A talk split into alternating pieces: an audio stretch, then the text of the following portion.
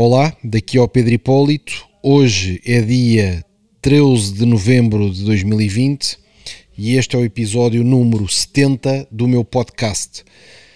Estou de volta a Lisboa, portanto, acabado de regressar do Brasil, de onde gravei o episódio anterior, e neste episódio número 70 eu quero falar sobre escalar uma empresa, escalar uma organização, expandir internacionalmente, todos esses desafios do crescimento.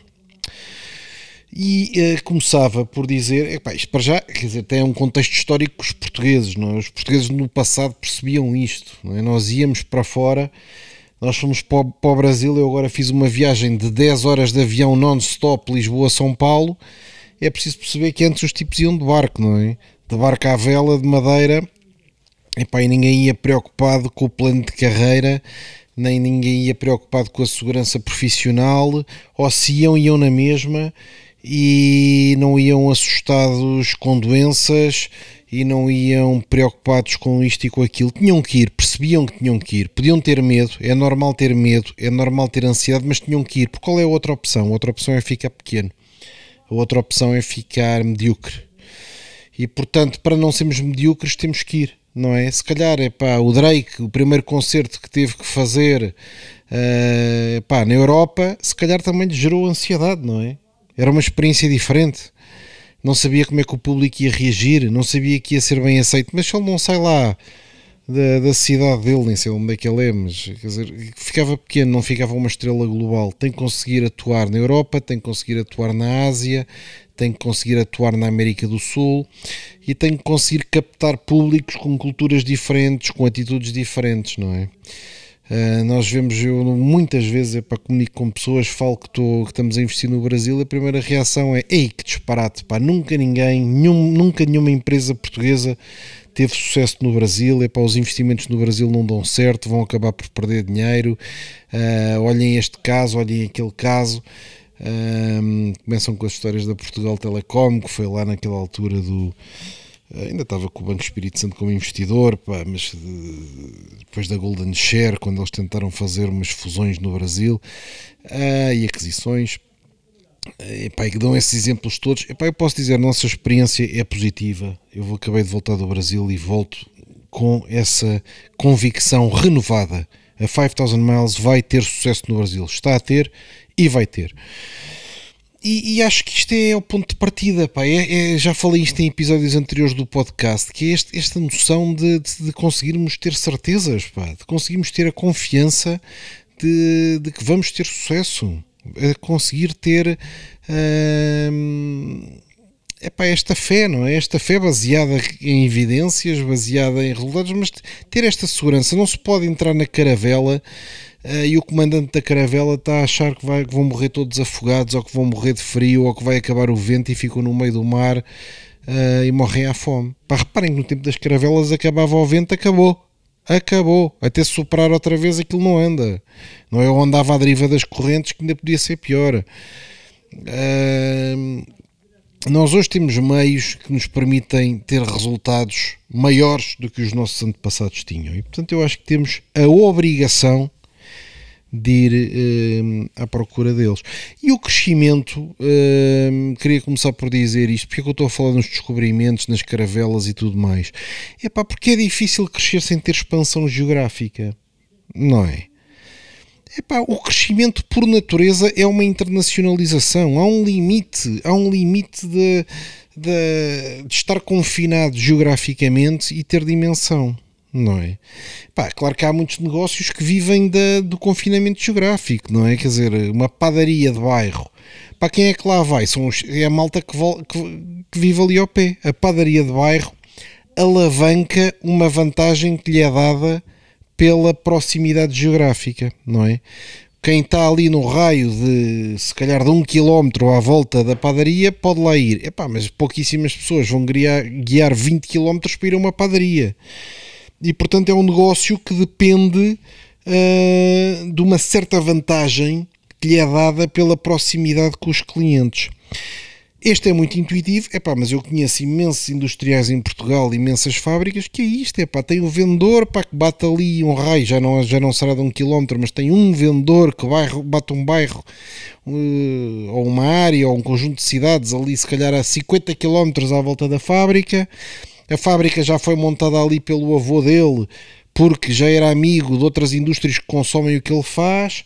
É pá, o vendedor pouco mais faz do que ir almoçar com os outros que também já são descendentes do, eh, do fundador da fábrica do lado. Compram e vendem, comem o leitão, bebem umas imperiais e aquilo vive daquela proximidade geográfica. Não tem qualquer interesse em captar. Pá, tem um interesse, mas tem um interesse passivo em captar uh, clientes de fora. Uh, e portanto, uh, o que é que muitas vezes acontece? Como esses negócios são a tal padaria ou tal talho de barro, bairro, são alavancados uh, ou são protegidos por este, vá lá, quase monopólio geográfico, não é? Aquela padaria pode, pode ser um duopólio, não é? Naquele raio de um quilómetro à volta da padaria, se calhar uma ou duas padarias. Pronto, ou é um monopólio ou é um, ou é um duopólio e, e, os clientes vão lá não pelo pão ser excepcional, não pelo serviço ser excepcional, não pela padaria estar toda moderna, bonitinha e super limpa, mas porque é para comprar pão é o mais perto que encontram. E então essa proteção geográfica vai acabar por lhes dar, eh, que é um monopólio ou um duopólio, vícios disso mesmo. Podem subsistir mesmo com qualidade subótima. Podem sobreviver mesmo com um produto ou um serviço com qualidade, uh, diria, ligeiramente insatisfatória até para os clientes. A malta até pode dizer, é estas carcaças são um bocado secas, é pá, mas é uma emergência, não tenho para o pequeno almoço dos filhos, vou lá comprar, é pá, pronto, pá, depois se calhar na próxima semana já me preparo melhor e vou buscar para um ou outro lado mas o tipo continua a vender carcaças secas e de má qualidade porque, quer dizer, o número de pessoas à volta da padaria há sempre alguém que precisa ali de 3, 4 pães para o pequeno almoço, para o lanche, não sei o que, vai lá buscar. E, portanto, hum, essa vantagem que lhe é dada por um certo uh, protecionismo uh, geográfico, da rede geográfica de proximidade, permite-o ter má qualidade. Pá, e todos nós conhecemos é pá, aqueles restaurantes de uh, tascos que às vezes se encontram em pequenas aldeias, em, pequena, epá, em ruas, em pequenas ruas dos arredores, em sítios pouco movimentados, onde não há muitos restaurantes, e todos nós sabemos que aquilo epá, é o que é, é um esterco, pá, é um esterco, é o é o pá, aguardente, pá, é os tipos todos lá dentro, pá, quase a cuspirem para o chão, aquilo tudo meio sujo, o dono, o dono, o dono da, da, tasca todo suado e mal encarado, tudo a fumar uns para cima dos outros. E porquê aquilo sobrevive? É pá, porque aquilo vive dos tipos que estão ali à volta. Não, ele não atrai ninguém para lá. Um, e os tipos que vão ali à volta também não estão dispostos a, a, a guiar 10 km para ir beber um copo de vinho. Portanto, entram ali e bebem um vinho no meio da estrequeira. Um, é, pá, é típica tasca. Há tascas de grande qualidade, há tascas com comida super saborosa, limpas e arranjadas. Mas nem todas são assim. Epá, há muito isto da, da esterqueira do, do, do estabelecimento de má qualidade da padaria com o pão seco. Porquê? Porquê que as pessoas lá vão? Porque uh, preferem isso do que ter que se pôr em transportes ou conduzir para ir buscar o pão ou para ir beber o copo de vinho mais longe, não é?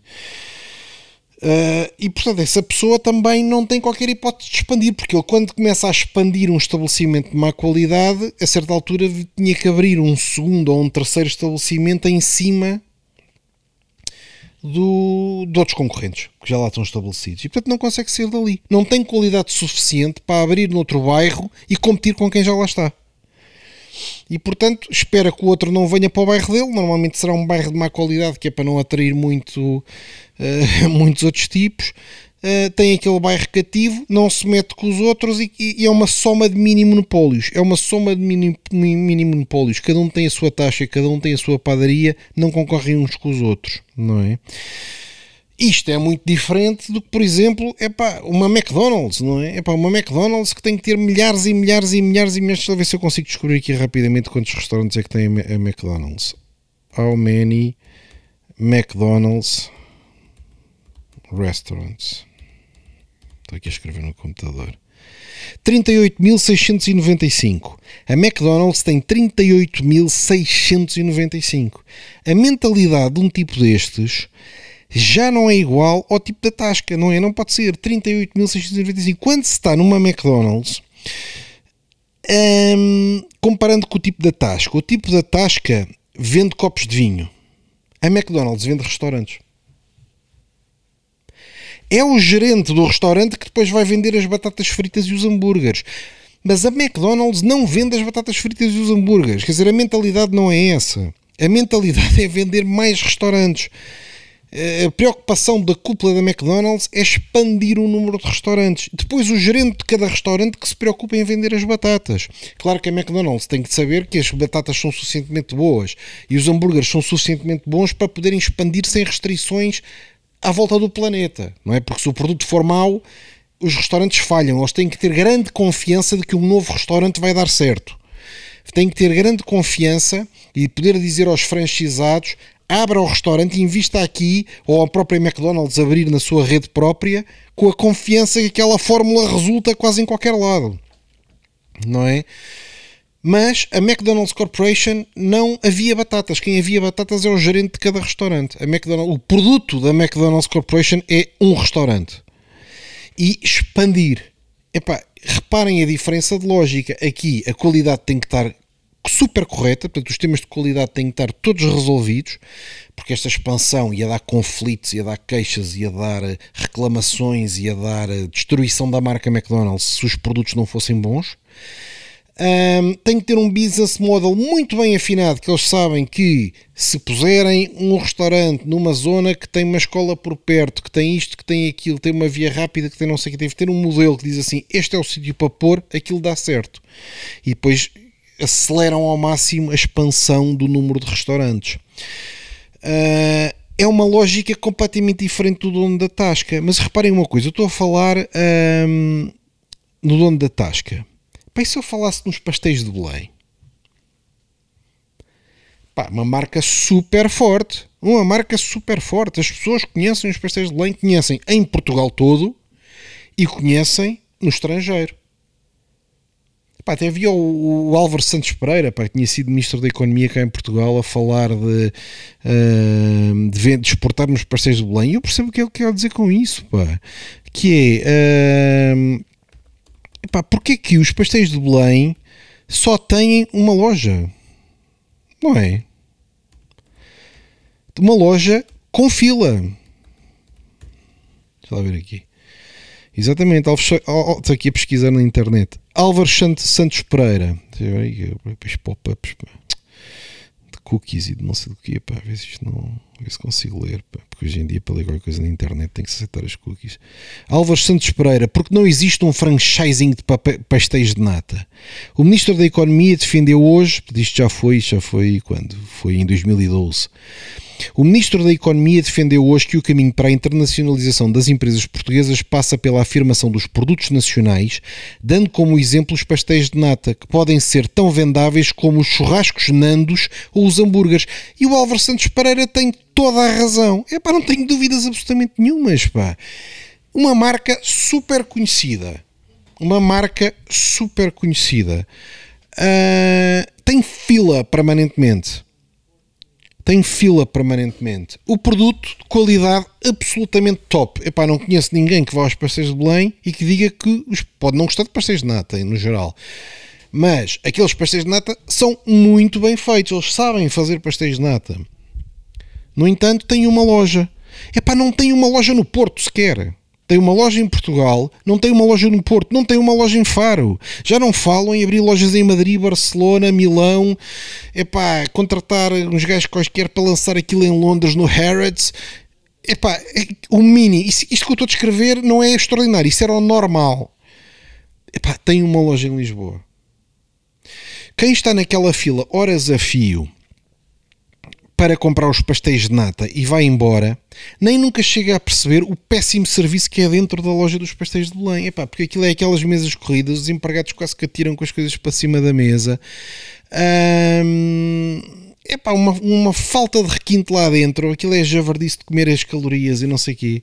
É pá, não tem que ter porque não tem concorrente. Aquilo é, é, é, é quando a pessoa diz assim, pá, tenho aqui uma cash cow que tem fila toda a hora, que me vem cá pagar estes pastéis, quem cá entra, que depois de estar horas na fila não vai comprar um, não é? Teve uma hora na fila, chega lá, compra uma dúzia de pastéis. Portanto, aquilo é uma minador ou pelo menos tem condições para ser se estiver bem gerido. O serviço é degradado porque eles não têm qualquer necessidade de ter um bom serviço, aquilo está sempre cheio, não é? Uh, mas reparem que é uma lógica, uma lógica completamente diferente do que haver um plano estratégico para aquilo e dizer assim: não, tivemos sucesso em Lisboa, temos uma marca conhecida, agora em Portugal temos que ter em Coimbra, no Porto, em Faro, por exemplo. Uh, e em Espanha, é pá, temos que estar em Madrid, em Barcelona, é pá, em Valência, é não sei, pá, não sei uh, e, e, expandirem. E depois que temos que ter uma loja em Paris, pá, uma loja em Marselha, Milão, epá, Roma, epá, e começarem a expandir. Qualquer empresa destas dinâmicas americanas faz isto e acaba por ter um negócio português, com know-how português, a faturar bilhões no planeta todo. Epá, não vejo qualquer iniciativa para fazer isso. Nem o rei da loja no Porto, nem o rei da loja em Faro. Pá. Como é que pode ser possível? Porquê? Porque dá trabalho. Afinar a qualidade dá trabalho. Expandir internacionalmente é muito arriscado. Até expandir domesticamente é arriscado. Quando abrem a loja do Porto, é pá, tem que contar os dias até começar a ter fila como tem em Lisboa. Dá ansiedade, dá medo, dá stress, mas volta outra vez ao princípio. Os nossos marinheiros iam cheios de medo, mas iam na caravela. Agora, é pá, ai Jesus que vamos perder dinheiro, está difícil o Covid, não sei o quê, tudo cheio de medos, pá, tudo permanentemente cheio de medos. É pá, não se percebe, pá, não se, onde é que estão os descendentes, onde é que estão os descendentes dos nossos heróis passados, pá, se calhar ficaram todos no Brasil, foram para lá e ficaram lá. Ficaram no Brasil, ficaram em Angola, ficaram em Moçambique, já não voltaram, pá. Não é? Houve uma depuração do DNA. Pá. Os corajosos iam nas, iam nas, nas caravelas, os que ficaram cá foram os que nunca quiseram ir. Às vezes penso, penso assim. Não é? Uh, e portanto, epá, se nós formos a ver, uh, tem que haver, epá, pelo menos um modelo de distribuição de dizer assim, epá não, eu tenho os pastéis de Belém, ou eu tenho o produto X, ou tenho os tapetes da Rayols, ou tenho, epá, tenho, ou tenho a 5000 Miles, não é? E a pessoa dizer assim, epá, eu, eu tenho sucesso em Portugal, eu tenho que ter a coragem de conseguir ter sucesso em Madrid, em Paris, não é? Eu acho que é o mínimo a pessoa dizer assim: epá, eu não vou ficar contente. Epá, no raio do Porto, pá. Ou uma empresa do Porto abrir em Lisboa. Vou testar o meu conceito. Não pode andar aí todo contente, BMW, pá, todo satisfeito, pá, todo, todo pintas, todo não sei do quê. E depois é um borra-botas, pá, que não corre riscos, nunca tentou, que não quer concorrência que vive, e vive cheio de medo atrás do volante do carro. Epá, acho que isso, acho que isso não, pá, não, não, não faz sentido. Tem que ir a jogo. Pá. Não pode ser um Cristiano Ronaldo. Imaginem que um Cristiano Ronaldo ficava para sempre no Sporting. Não tenho nada contra o Sporting, atenção. É epá, mas tem que abrir as asas e voar. Tem que experimentar. Tem que experimentar. Não é? E, e, e não se trata de dizer assim, epá, mas eu abrir uma fábrica é muito arriscado. Epá, exportem, pá. Os carros da Mercedes que são vendidos em Portugal, existe uma Mercedes-Benz Portugal, correto? A Mercedes-Benz Portugal vende carros que são feitos noutros sítios. Mas a expansão internacional, como mínimo, tem que ter uma camada comercial. Não é? Epá, a IBM, deve ter a IBM Portugal. Vende servidores aos bancos e às companhias de seguros e às telecoms e a não sei o quê. Epá, esses servidores não são feitos numa fábrica cá em Portugal, mas tem uma equipa cá em Portugal que é capaz de se apresentar nos bancos, cumprimentar a mão, dizer: Olha, sou representante em Portugal da IBM, tal, tal, tal, tal, tal. Tenho aqui estes servidores que custam 350 mil euros para que vão conseguir que o seu banco tenha o website, mais isto, mais aquilo. Epá, pronto, vão a jogo não é? E, pá, e nós temos que, às vezes, não é. Não, nem isso fazemos, pá, nem uma equipa comercial temos, não é? E, portanto, eu, eu acho que é um bom exemplo pensar nas marcas de carros. A Mercedes-Benz Portugal está presente em Portugal, mas os carros são feitos no outro lado, mas tem que ter uma estrutura aqui. Não é? Pá, e a pessoa disse, sim, mas agora hoje em dia com a, com a tecnologia da internet é tudo online, pá, nem sequer é preciso abrir. É pá, não concordo nada com isso. A Facebook tem 85 escritórios em 35 países. Pá, aquilo é um website. Podia ser tudo feito remotamente. Tudo feito nos Estados Unidos. E para os outros gajos acedem àquilo, preenchem, metem o cartão de crédito, não sei o quê. A Facebook tem, 8, volto a dizer, 80, tem escritórios em 85 localizações, 85 locais de escritórios em 35 países. Ah, mas isso é excepcional. Não. A Google, pá, completamente digital, tem 70 escritórios em 50 países. A Google tem 70 escritórios em 50 países. Estou-vos a dar estes dois exemplos porque é o supra-sumo do digital, não é? Todo o produto é digital, todo o serviço é digital.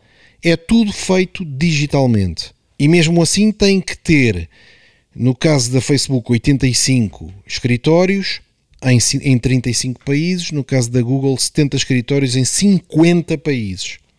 A Google.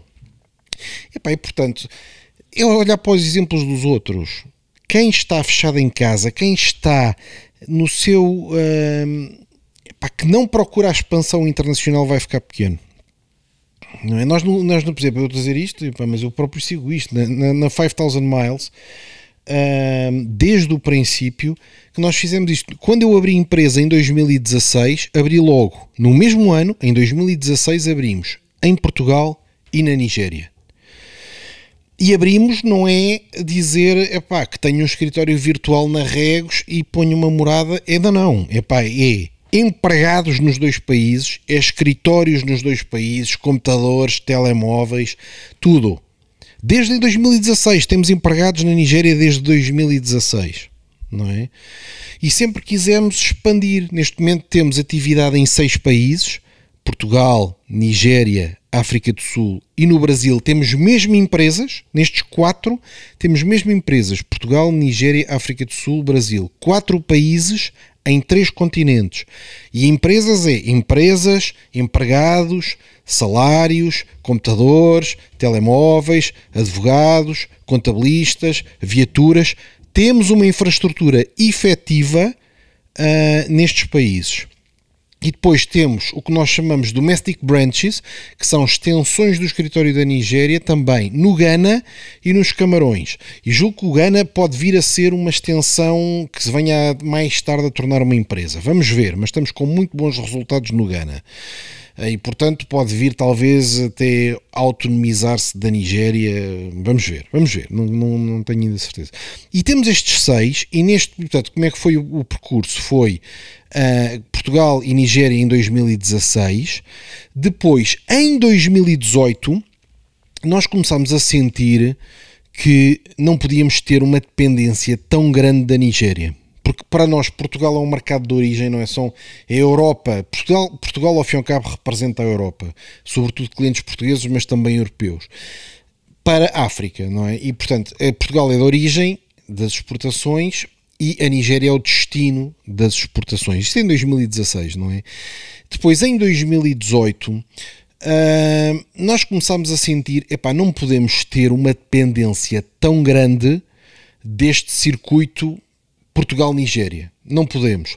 Epá, porque quando somos muito, muito, muito pequenos em 2016, epá, ninguém quer saber. 2016, 2017, epá, deixa lá o gajo andar, aquilo vai crescendo ali uma coisa pequena nas Amoreiras, epá, ninguém, epá, tipo, faz muito barulho, mas aquilo é pequeno e tal. Em 2018 eu comecei a sentir que já não era assim tão pequeno, mas também não era gigante e portanto isso criou uma vulnerabilidade, porque quando se é muito pequeno ninguém quer saber.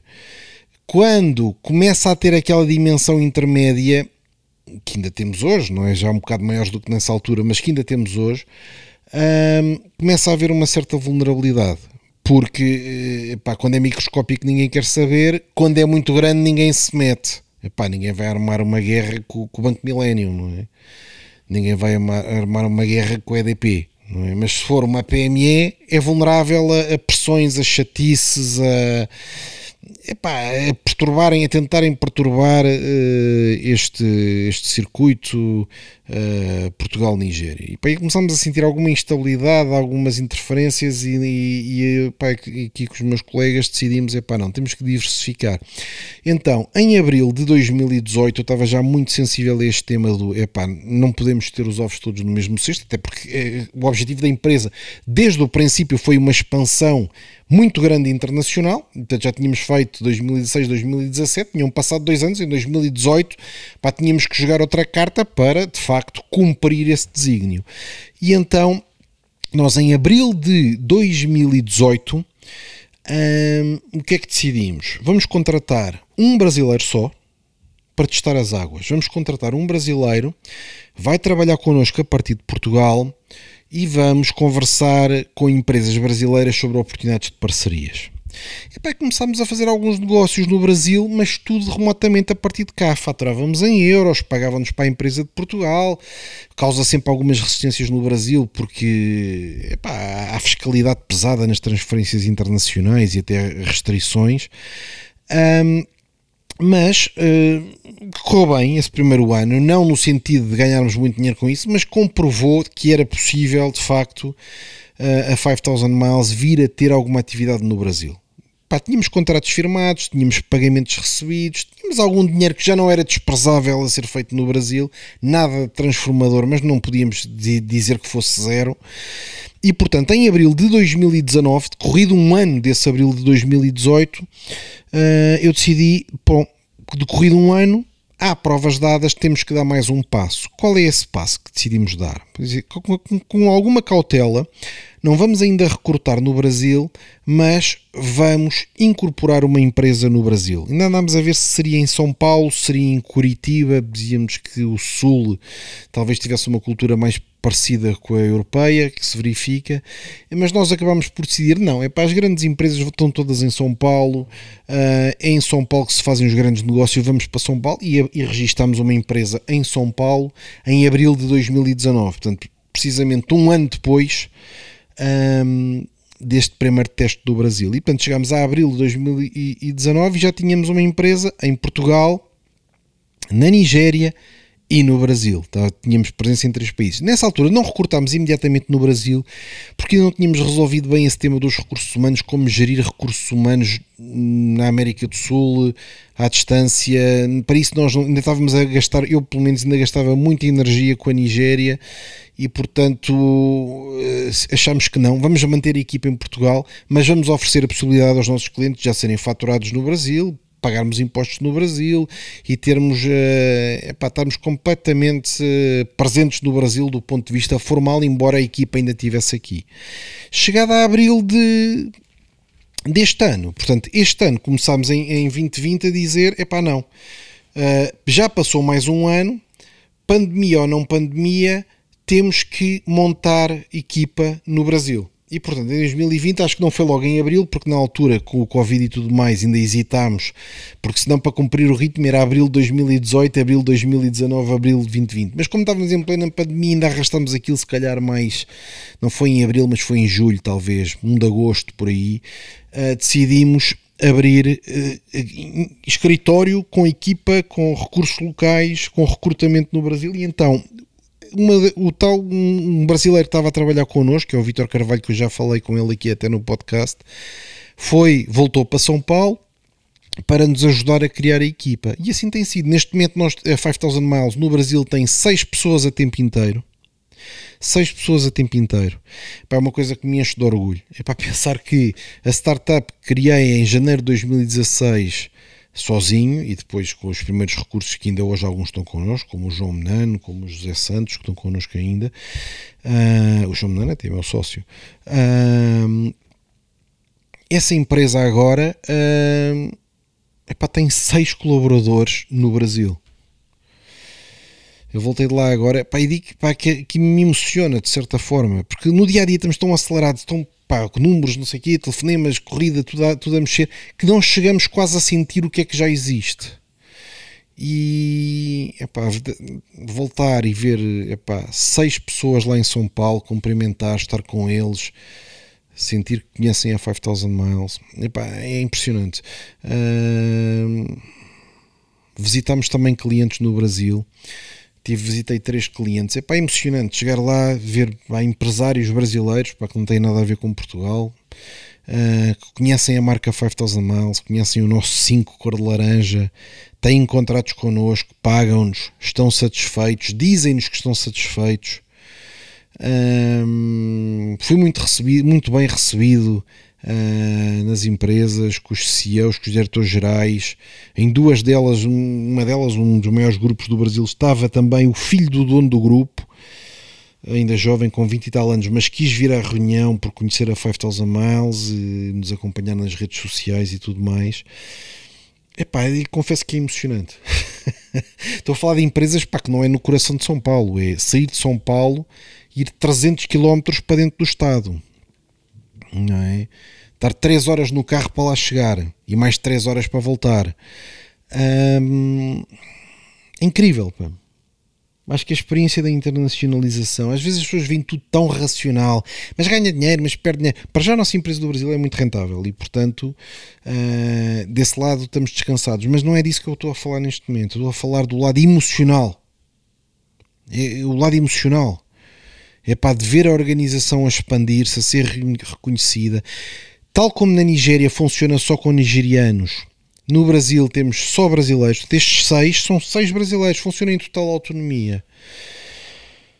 Uh, se calhar também posso falar um pouco sobre o que é, que é importante para conseguir essa, essa autonomia. Também uma nota que, entretanto, epá, nós em 2019, agora que epá, aqui envolvi-me no tema do Brasil, a falar do Brasil e quase que me esqueci de dizer, nós no, no, em 2019, em novembro, Portanto, em, em, em, abril tínhamos registrado a empresa no Brasil e em novembro abrimos uma empresa na África do Sul. Nós na África do Sul temos três pessoas a tempo inteiro a trabalhar para nós. Uh, temos dois escritórios, um em, em Santon, que é em Joanesburgo, é o bairro melhor de, de Joanesburgo. Aí trabalham duas pessoas. E depois temos uma pessoa em Santon, em, em, em Durban. Em Durban. Uh, Durban é uma cidade portuária, é o maior porto, é o maior porto da África em Durban. é incrível. É, é, é isto que eu queria dizer. Para além, para além da remuneração financeira, dos resultados financeiros e da solidez que possa dar à empresa e não ter os ovos todos no mesmo cesto, etc, etc. Todos esses argumentos racionais que todos conhecemos. Hum, Epá, não deixa de me emocionar eh, para ver a marca que inventei e a empresa que desenvolvi aqui com os meus colegas, não, é? não fui eu que o fiz sozinho, nem teria capacidade para isso, não é? É uma equipa, verdadeiramente. Um, epá, começa a ser mesmo uma multinacional à série. começa a ser mesmo reconhecida noutros continentes, reconhecida na África do Sul, reconhecida no Brasil. Há aqui um lado emocional. O jogo também só faz isto, também só internacionaliza a sua empresa, só, só, só cresce globalmente quem, quem se deixa emocionar por isso, quem se deixa envolver e quem se deixa tocar por isso. Não é? Hoje em dia vou a São Paulo, não vou a São Paulo como quem epá, como um turista ou como um funcionário, epá, eu faço verdadeiramente, sou aceito naquela cidade como um empresário local. Não é? Uh, ainda estamos muito no princípio. Estamos agora também, temos uma equipa dedicada à Espanha. Uh, começámos este ano, em plena pandemia, porque eu acho que estas alturas também são alturas de. Quando os outros contraem, nós temos que expandir.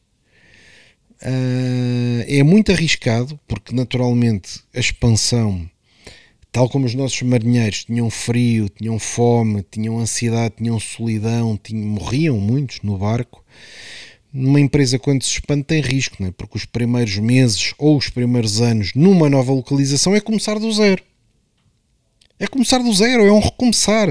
Só que eu comecei com a primeira ideia e agora já são os meus colegas que vão conseguindo uh, introduzir a empresa noutros países. Então temos uma, uma equipa dedicada à Espanha full-time dedicado à Espanha com quatro pessoas. Acho que falámos pouquíssimo nisto ainda. Neste momento isto deve ter 3 ou 4 meses. Epá, estamos a ter resultados muito bons. É estamos a copiar exatamente o que fizemos para o Brasil. Portanto, temos três espanhóis, não é portugueses que falam espanhol, é três espanhóis mesmo, a trabalhar no nosso escritório cá em Portugal, que contratámos agora durante a pandemia.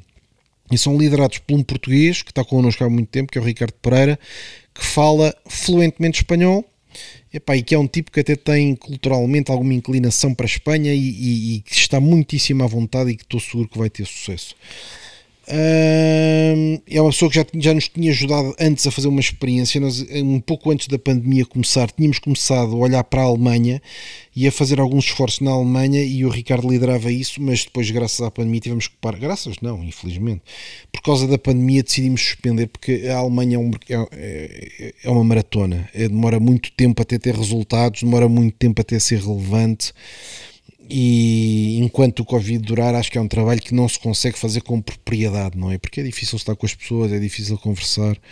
Uh, Espanha é mesmo aqui ao lado, temos culturas mais próximas e é mais fácil de nos entrosarmos. Para a Alemanha só. Epá, era uma dedicação mais longa que agora julgo que não era, não era razoável fazer.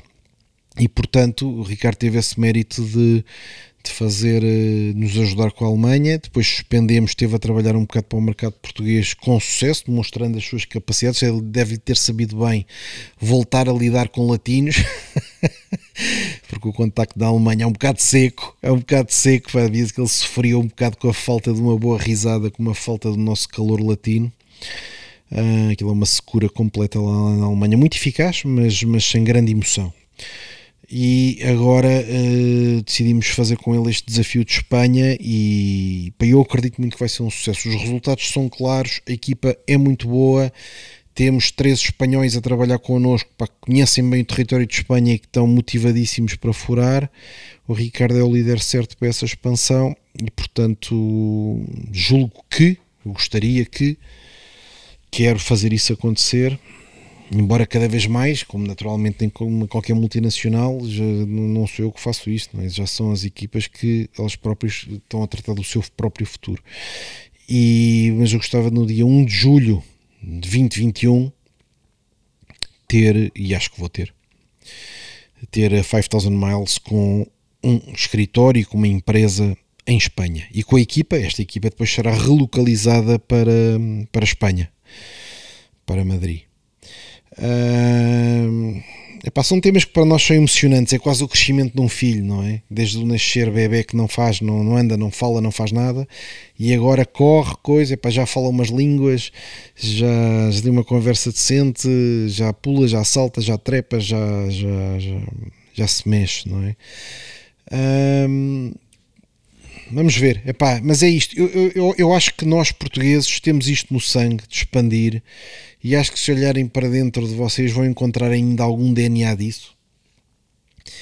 Uh, e vão ver que, pá, que o mundo ganha outra. Uh, não estar fechado, não estar preso, não estar uh, retido. isto não tem nada a ver com viajar, atenção. Eu acho que viajar é muito, muito importante, mas acho que a principal prisão muitas vezes é uma prisão psicológica, intelectual. É? São logo aqueles que dizem que não vai dar certo, que vai falhar, que não sei o quê uh, não é prudente, uh, nunca ninguém conseguiu. Este género de bloqueio mental, nós é ao contrário, nós é a esperança. Pá, a esperança é tão importante, não é? Uh, associada a fenómenos de fé e de esperança, não é? De dizermos assim, não, vamos conseguir. Sabemos que vai haver dificuldades, sabemos que vai haver coisas que vão correr mal, sabemos que podemos perder dinheiro, até sabemos que se cometemos algum erro, que, pá, porque é muito fácil quando se está noutro mercado não ver um buraco porque não o conhecemos, não o identificamos, não reconhecemos aquele padrão a cair lá dentro do buraco, não é? E portanto, até no limite, as caravelas vão ao fundo, não é? As caravelas vão ao fundo, não é? E depois a malta morre de hipotermia. É possível que isso aconteça, mas uh, também algumas caravelas vão dar a volta no cabo das tormentas não é? É continuar a tentar, é continuar a tentar, é continuar a tentar. Espero que vos inspire, a mim emociona-me. Um abraço, até o próximo episódio.